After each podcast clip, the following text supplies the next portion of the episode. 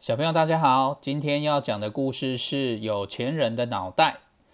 从前有个穷人啊，因为吃不饱、穿不暖，天天对着上帝祷告，说着他生活的艰苦，天天累得要死要活，却赚不了几个钱。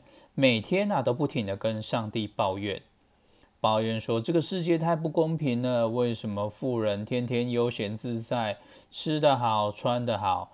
而我们穷人却天天吃苦受累。有一天，没想到上帝真的出现了，微笑的对他说：“那么你要怎么样才觉得公平呢？”穷人急忙说道：“要让富人和我一样穷，而且做一样的工作。如果富人还是富人，我就不再抱怨了。”上帝点头说：“好吧。”说完，上帝就把一位富人。变成了和穷人一样穷的人，并且给他们一人一座山去挖矿、挖煤矿。每天挖出来的煤矿可以卖掉换钱，限期一个月，一个月之内要把煤山挖光。穷人和富人一起开挖，穷人平常做惯了粗活。挖矿这种东西对他来说根本就是小菜一碟。很快他就挖了一车子的煤，拉去市场卖了钱，用这些钱全部买了好吃的东西，拿回去给他家的老婆孩子解馋。那富人平常没有做过粗重的工作，挖了一会儿还要休息一下，喝口水。过了一阵子再起来再做一下，还要再休息一下。没多久就累得满头大汗。到了傍晚。才勉强挖了一车的煤，拉到市场去卖换钱。但是换来的钱，他没有全部花光，他只买了几个干面包，填饱肚子。其余的钱，他都存了起来。第二天，穷人一样早早开始挖煤，可是呢，富人这时候却去了市场，请了两个强壮的工人，他们二话不说，就开始替这个富人挖矿。而富人站在一边指手画脚的监督着。才过了一上午的时间，就指挥这两个工人挖出了几车的煤矿去市场换钱。富人把煤矿卖了换钱之后，又继续去请了几个工人来替他工作。几天下来之后，他除了给工人的工钱之外，剩下的钱比穷人赚的钱还多好几倍呢。一个月很快就过去了。和上帝的约定时间也到了，穷人只挖了煤山的一个角落，每天赚来的钱都买了好吃好喝的，根本没有剩下什么钱。而富人早就指挥工人挖光了煤山，赚了不少钱。他还用这些钱投资，做起了买卖，很快又变成了有钱人了。结果可想而知，穷人再也不抱怨了。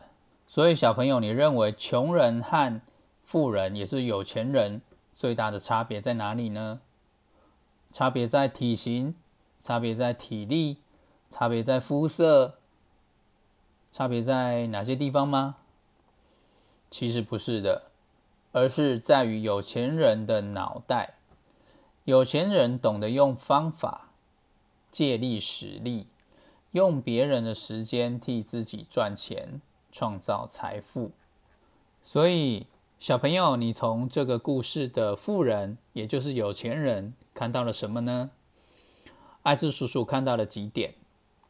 第一个，存钱，而且是有纪律的存钱。